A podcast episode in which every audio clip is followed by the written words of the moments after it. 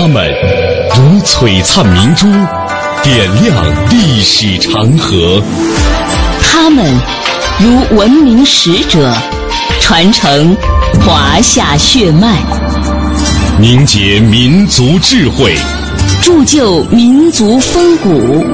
请收听《香港之声》中华人物。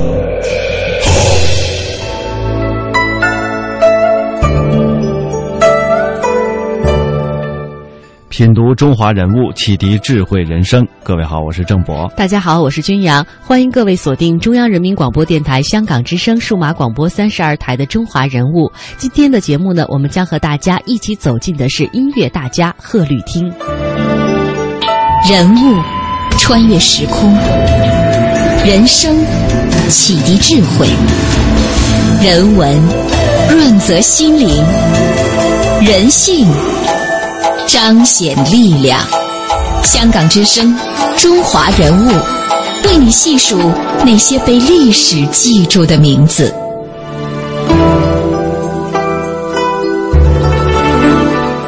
当莫扎特、贝多芬的，呃，他们的一些音乐在世界乐坛回响一百多年之后啊，在中国的湖南邵阳，仍然像中国的绝大多数地方一样，还不知道钢琴、提琴为何物。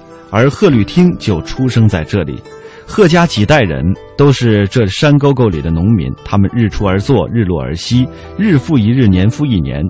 在贺绿汀出生的时候，大地连年干涸，干得连空气都仿佛凝固了。但就是这个伴随着连年水灾、旱灾和饥荒长大的孩子，在二十世纪为中国现代音乐事业贡献了一生，也创造了一个贺绿汀的音乐时代。几十年以前，在今天上海天潼路上的一个老饭店里，举行了一场颁奖音乐演奏会。那也是中国有钢琴以来第一次的钢琴作品比赛。主办方当时要求创作者用钢琴表现出中国的特点，无疑这也是破天荒的。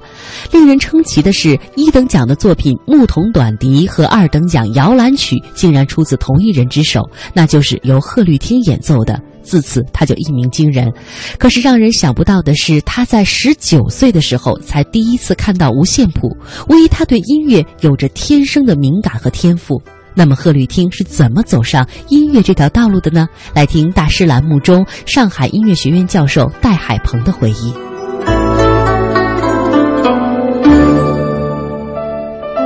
轮到一等奖的作者演奏了，人们期待着一个钢琴王子的出现。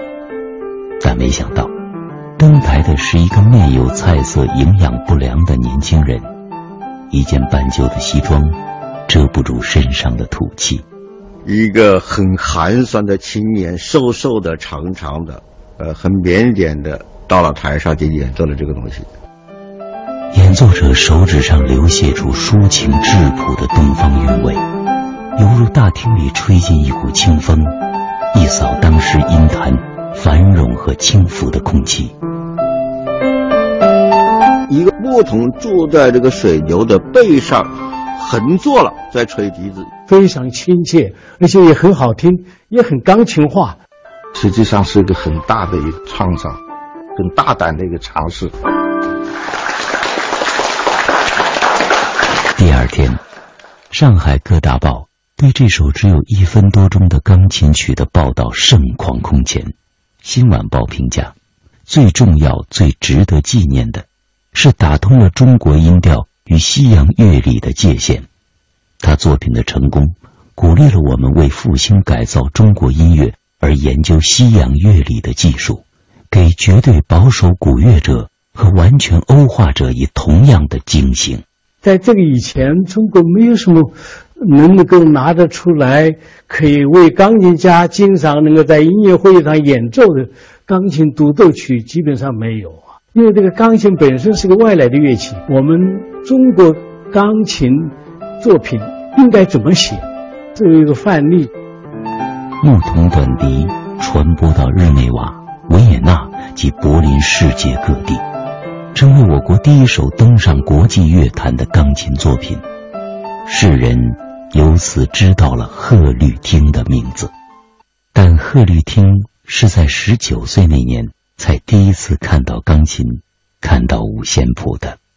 一九二二年，他在新文化的浪潮中来到省城长沙的艺校念书。这时，他全部的音乐熏陶就是乡野的山歌和山里人死后哀哭的挽歌，或嚎啕，或倾诉，跌宕起伏，肝肠寸断。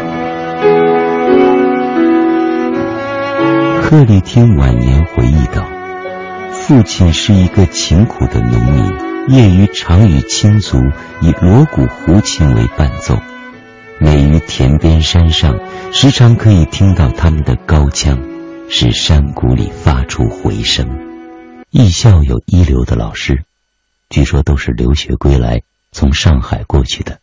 贺丽汀白天在琴房练，夜晚在梦中练。”钢琴常常出现在梦中，他在梦中弹着钢琴，竟摔下床来。一九三零年，贺丽汀报考了国立上海音专，但考了两次才被录取。录取时已二十八岁。这音专就是今天的上海音乐学院。一九二七年由蔡元培创办，是中国最早的高等音乐学校。一直到。二七年以前，中国还没有一所独立的这个音乐专业教育机构，高等音乐专业教育机构，没有人才，演奏的人没有，演唱的人没有，这个作曲的人没有。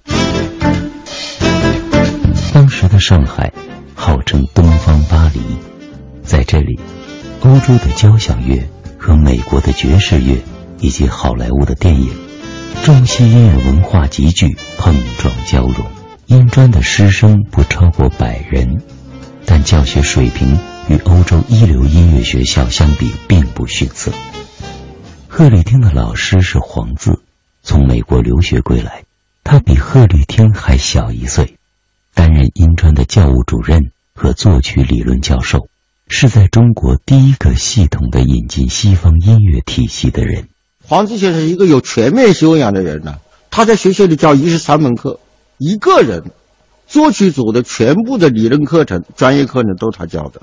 你不管什么时候你去找他，他都可以放下自己手里的事情，他就跟你讲，传道授业，答疑解惑。每次上课，老师的表达总是全面而透彻，对同学作业的错误，总是用商量的口气指出。你看。这样改是否好一点？中国的音乐专业教育相比西方晚了两百多年。这个曾经孕育了伟大音乐的文明古国，随着这个国家的积贫积弱，他的音乐也同样落伍了。黄自教导贺绿汀，中国的新音乐绝不是抄袭国外作品，它必须具有中华民族的血统与灵魂，而又有西洋作曲技术修养的作者。创作出来。贺丽汀学习刻苦，没有钱，他就在离音专不远的一所弄堂小学里，与同学几人合租一架钢琴，轮流练习。就他来说，学音乐来说呢，深造已经相对偏大了一些。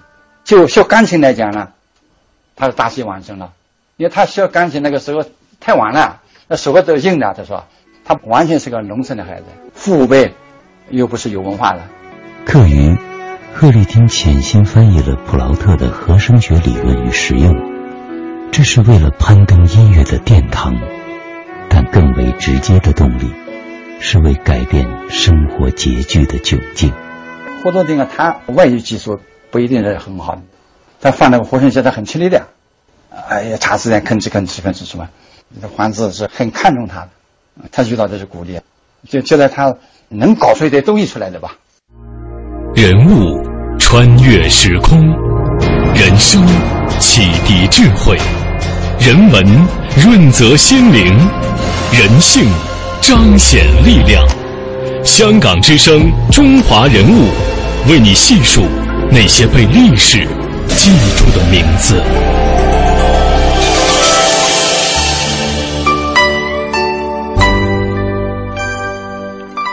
贺绿汀在学习的时候，当时住在一个裁缝铺楼上坐西朝东的木板房里，这早晚两头太阳晒，酷暑难耐，夏天的时候呢，房间更似蒸笼，但是这些他不在乎。裁缝铺的老板有永远做不完的活，两架缝纫机通宵鸣唱，他也不在乎。那段时间当中，他的老师黄自在专业上给了他非常大的支持和帮助。虽然生活上十分的艰苦，但是这些他都能克服。在专业上，他取得了巨大的成绩。我们继续来听上海音乐学院教授戴海鹏先生的回忆。他的根本就没有空调件的，朝东西热吧，热的要死。白天根本就没办法写，又是木板墙嘛，不隔热的嘛。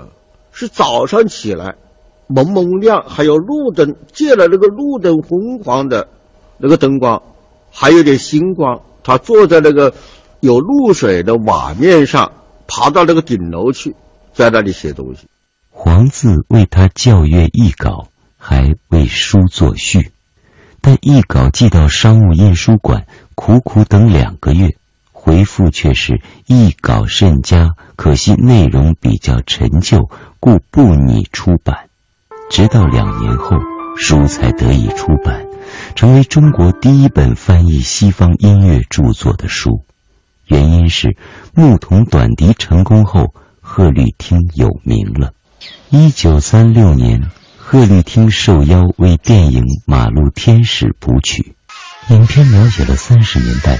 都市底层人的生活，小耕女、报贩、剃头匠，他们的非人待遇，以及他们未曾泯灭了的美好人性的闪光。贺绿汀了解他们的痛楚，同情他们的命运，他用音乐传递他们内心的悲与喜、爱与痛、乐与苦。贺老讲他是收集了很多民歌的唱片，比较他们每一个人的。不同的歌手演唱的，在润腔上面有什么特点？把所有的好的特点都是苏南民歌，他把它集中起来，然后加上民乐队的伴奏。电影中贺绿汀的插曲《四季歌》《天涯歌女》唱到今天，成为中国音乐史上的经典。冬季里儿百花香。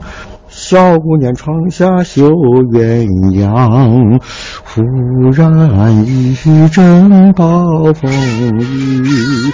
不是写那种单纯的男女之爱，它隐藏了这个国仇家恨。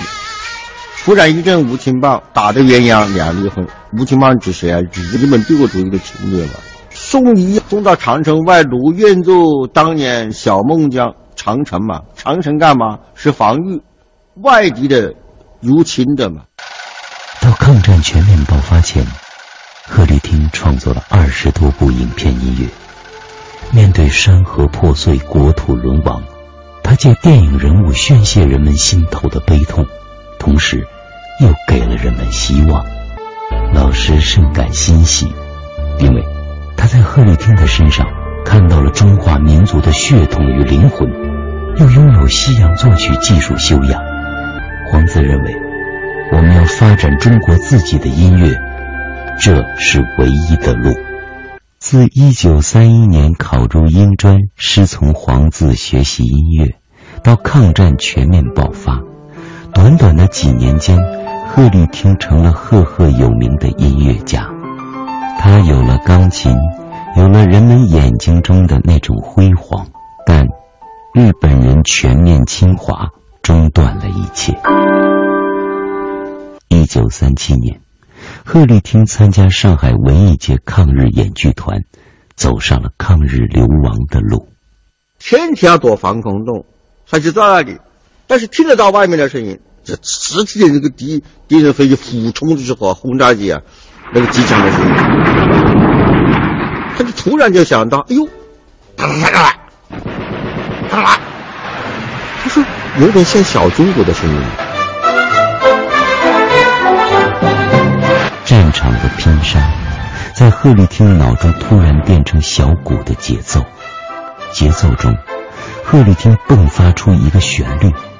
有了旋律，他开始填词：我们都是神枪手，每一颗子弹消灭一个敌人。没有枪，没有炮，敌人给我们造。灯草烧尽，他激情一泻千里，此曲一气呵成。没有枪，没有炮，敌人给我们唱，多么豪迈！反映出了游击队的战士英勇、顽强、乐观这个精神。溯华夏五千年，英才辈出；激扬文字，书写风流；跌宕声韵，记录千秋；征战沙场，气吞山河。这里是香港之声，中华人物。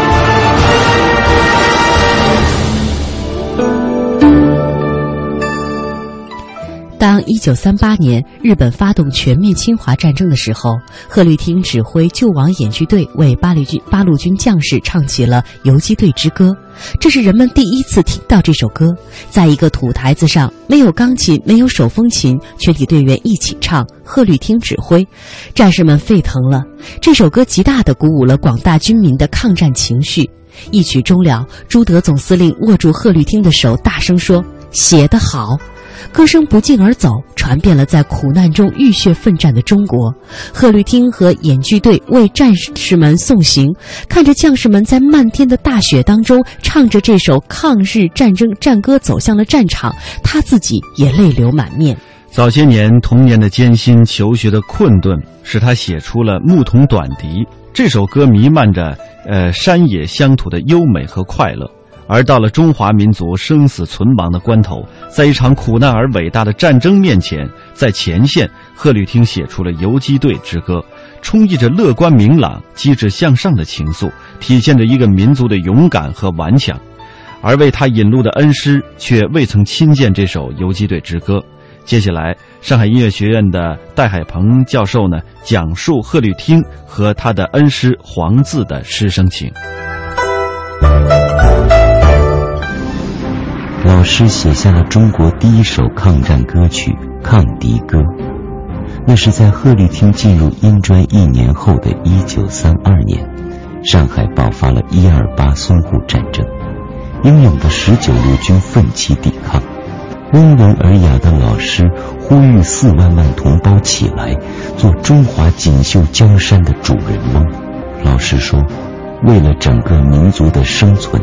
把音乐变成武器，去武装千万个同胞。黄志先生一辈子是为了振兴我们的民族音乐，建立我们的民族新音乐，让中国的音乐能够自立于世界之林，受黄志先生的影响了。贺尔什么事情是这样做的。贺律听说：“黄自是我最大的恩师，是将来路程的指导者。他就是把黄自的东西，给他的一些。”讲这些东西，当做他一个行事的一个真行的一个一个准则。黄自说：“现在我写抗敌歌曲，希望不久能写庆祝抗战胜利的歌曲。但在一九三八年五月，老师竟感染伤寒，不幸去世。黄自比贺绿汀还小一岁，却未能看到抗战的胜利。临终，黄自仍说道。”我不能就此死去，还有半部音乐史没有写完呢。老师去世的那天，贺绿汀正在武汉，在汉口文化界为黄自举行的悼念会上，贺绿汀为老师唱了《游击队之歌》。长江和嘉陵江在重庆交汇，山城重庆犹如两江环绕的一个半岛。在颠沛流离的流亡了大半个中国以后，贺绿汀来到了陶行知创办的育才学校任教。这时的贺绿汀除了培养一批孩子，他的创作也迎来了人生的第二个高峰。嘉陵江上，用中国未曾有过的咏叹调，将自由体新诗的朗诵性巧妙地融于抒情当中。肯春妮以湖南花鼓戏的音调为底色，洋溢着民族风格与色彩。其他的像《中华儿女》《空军进行曲》等等，都是以音乐性格形象鲜明、具有独特的表现力，成为了中国抗战音乐的经典。贺绿汀后来撰文阐述自己的艺术实践，他这样写道：“建立民族音乐，光用中国的土法子是不行的。我们必须先埋头去研究那些高深的西洋理论，研究分析各家各派的作品，然后才可以创造出有世界价值的中国民族音乐。这相对平静的环境只维持了两年半，就因为后来的皖南事变爆发，又变得恶劣了。在一九四三年的二月，贺绿汀离开重庆去延安。他先绕到香港、上海，到了新四军的总部，后来又历时半年到延安的时候，已经走了大半个中国，可谓是历经千辛万苦才到了延安。在中华人民共和国成立之后，他回到了母校，一直担任上海音乐学院的院长。从校舍的建设到设教学的设备，从聘请教师到录取学员，他都精心组织，辛勤的操劳。同时呢，他还创办了上海音乐学院的附中、附小，为国家培养初高、初中高级的优秀音乐人才。而他的音乐创作呢，也进入到了新的高峰期，谱写了大量的好歌曲，在一生创作了二百六十多首歌曲，其美妙的旋律、动人的音符流淌在人民的心里，也留在中华民族优秀的文化宝库当中。到了晚年，他越发强调国民需要美育。那么晚年的他又在音乐教育上做了什么贡献呢？一九七九年，七十六岁的他再次出任上音的院长。他和一九四九年第一次履任一样，重建教师队伍。他愈加关心中国民间音乐，成立了民间音乐遗产抢救小组。他开始和这所学校的创办人蔡元培一样。倡导全民美育教育，经过旷世的劫难，晚年的他深感这个民族需要美育。八十年代有一个记者找他，因为那个时候上海的经济刚开始发展了，什么说现在这个经济建设好像面临着一个大发展的时期啊，何老，你是不是你很关心这个事情啊？他说不，我我关心的是国民素质教育。一九八五年五月，贺绿汀为中国音乐家协会第四次会员代表大会亲自起草了开幕词。贺绿汀最后特别说明：“我在这里讲的并不是危言耸听，是说老实话，是有根据的。我说的话向党、向人民负责，向在座的全体代表们负责。幸运的是。”他生前看到了，在改革开放后的几十年间，上海音乐学院硕果累累，飞升国际乐坛，在这里培养的学生走向了世界。他说：“过去只能想望而不能实现的世界和国家的新局面，在我垂暮之年已出现了迹象，真正看到了可以实现的光明的前途。”总算没有白活一辈子，他没有留下完整的一部回忆录，但他对自己的一生是满意的。他曾经说：“我是一个倔老头，不会转弯，只会讲真话。我看，要讲真话，我们的国家才有救。”要他写回忆录，他总是也没好好的写。总是好像心不在焉的一样的，就讲他劝他，他说我身上背着音乐学院呀，那我妈也气了，说你音乐学院，音乐学院就是你的命。后来我爸说，哎，就是。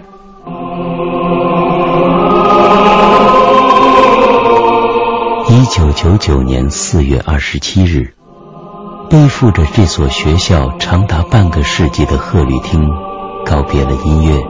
告别了人民，他走了，他硬朗的活了九十六年。临终前，他对女儿说了最后一句话：“我好像听见了有人在唱《天涯歌女》。”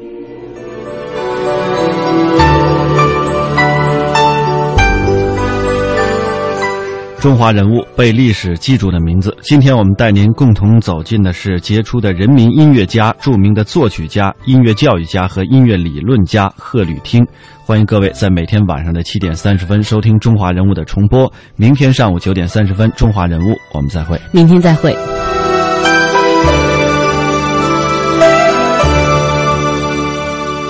人物。穿越时空，人生启迪智慧，人文润泽心灵，人性彰显力量。香港之声，中华人物，为你细数那些被历史记住的名字。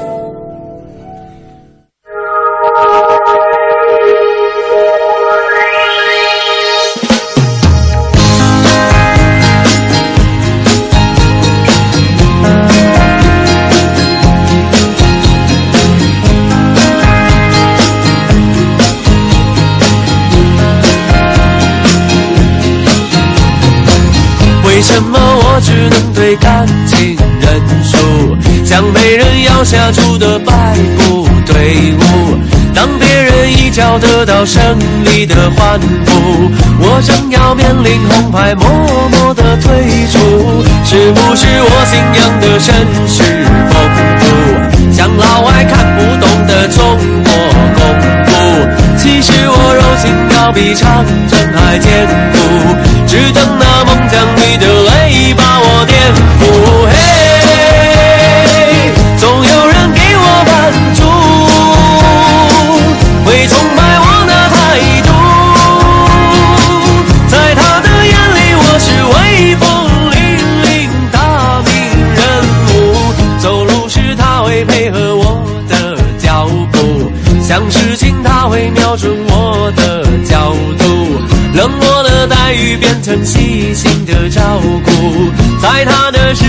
我总算脱胎换骨。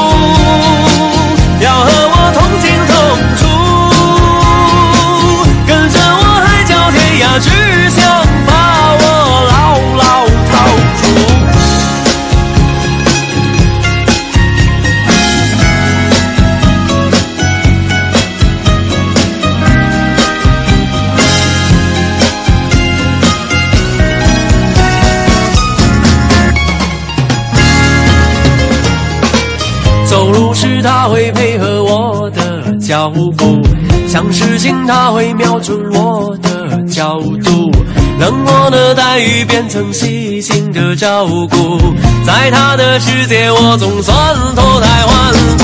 嘿，总有人给我满足，